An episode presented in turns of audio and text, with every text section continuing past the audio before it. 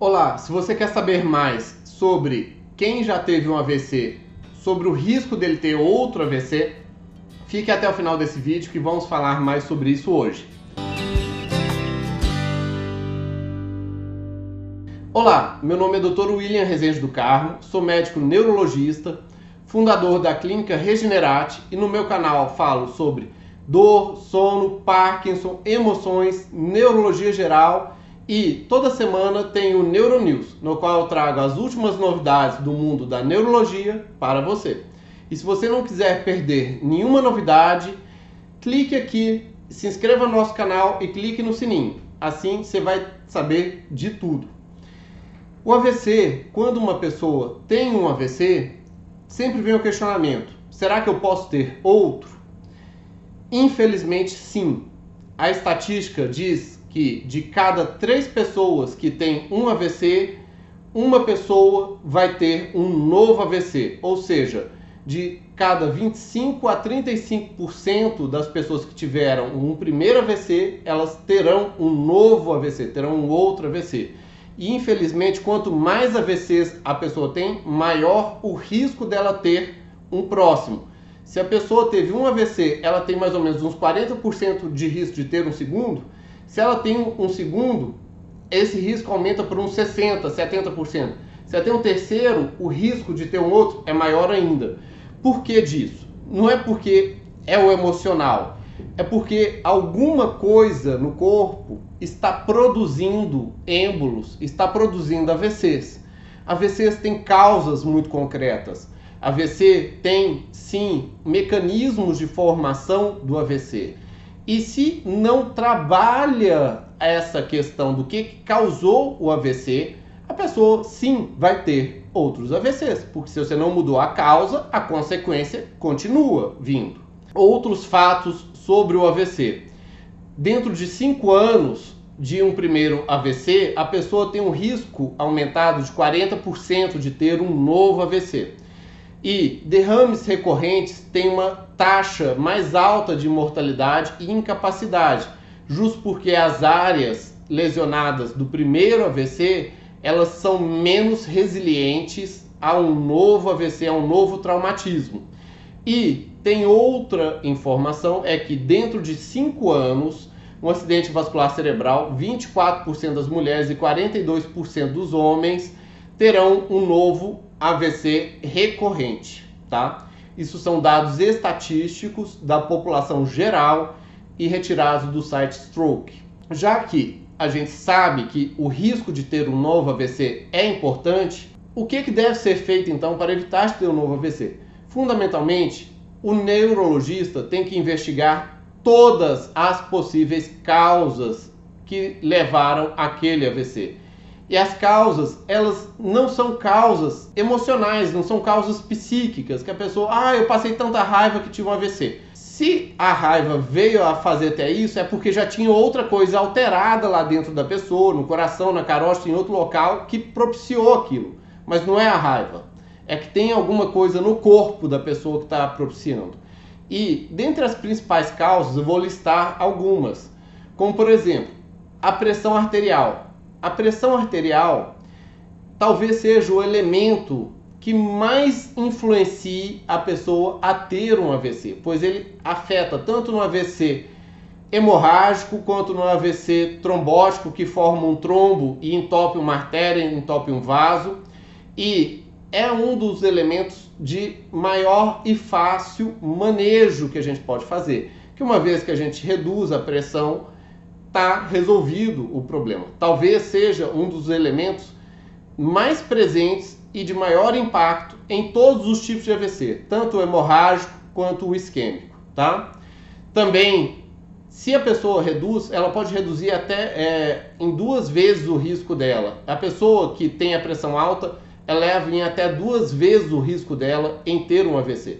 Pessoa que fuma, lógico depende da carga tabágica, mas um tabagista de moderada a alta intensidade, ele tem o risco dele de ter um novo AVC aumentado em três vezes, tá?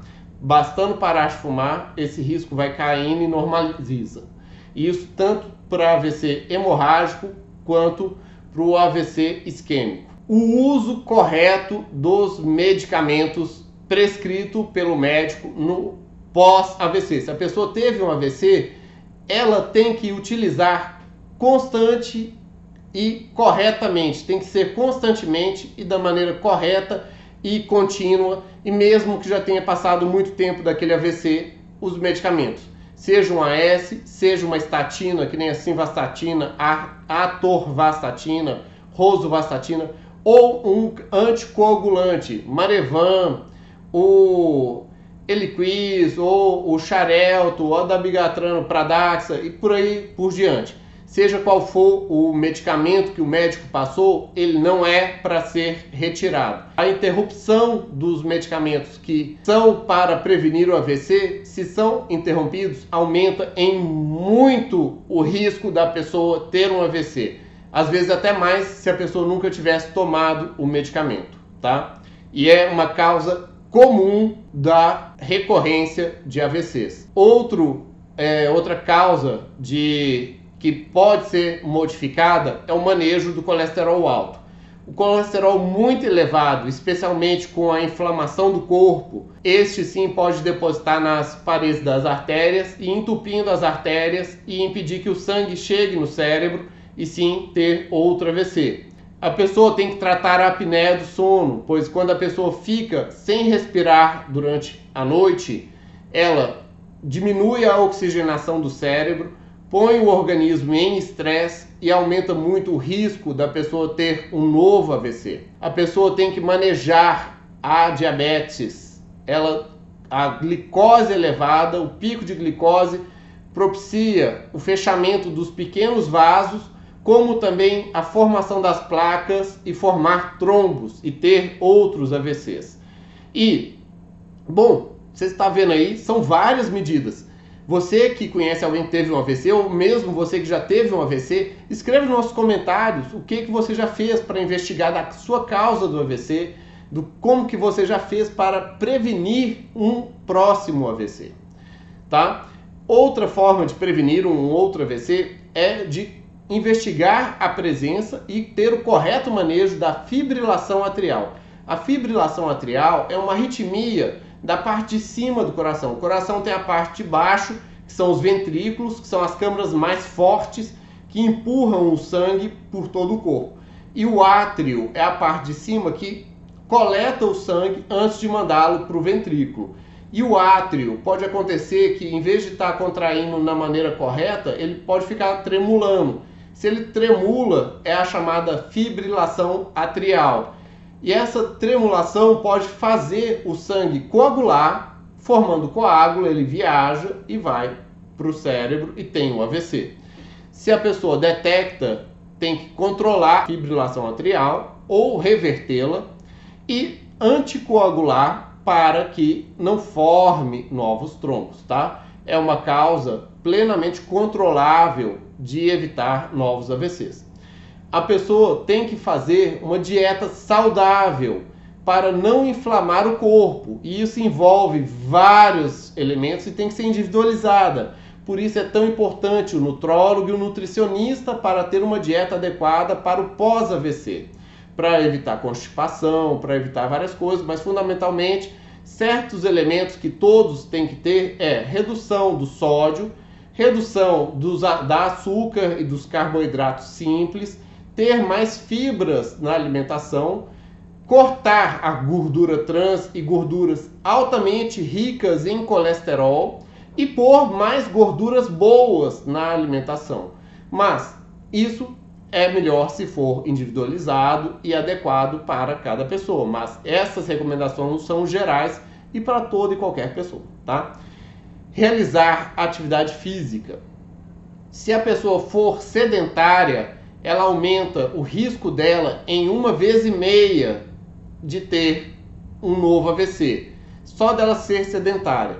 Se ela faz atividade física normal, um basal, só para não ser mais sedentária, caminha do ponto de ônibus até em casa, de casa até no metrô, sobe umas escadas, sai do sedentarismo, mas de um nível muito pequeno, fica no zero a zero. Se ela faz atividade física, como recomenda atualmente, 150 minutos de atividade física que eleve a frequência cardíaca em 60%, 150 minutos por semana, ela tem uma proteção de até duas vezes no risco de ter um futuro AVC. E a questão do álcool. O álcool tem que ser um consumo moderado. Porque o consumo excessivo do álcool aumenta muito o risco de ter um AVC, especialmente o AVC hemorrágico. E para você aí que viu o nosso vídeo, gostou dele, lembra de uma pessoa que já teve um AVC, envia esse link para essa pessoa. Ela vai poder ter a oportunidade de evitar um novo AVC. E veja aqui ao lado que eu preparei uma surpresa muito legal para você e temos também outros vídeos do nosso canal sobre o tema. Dê aquele like, dê aquele joinha e compartilhe, pois conhecimento quanto mais compartilhado, melhor para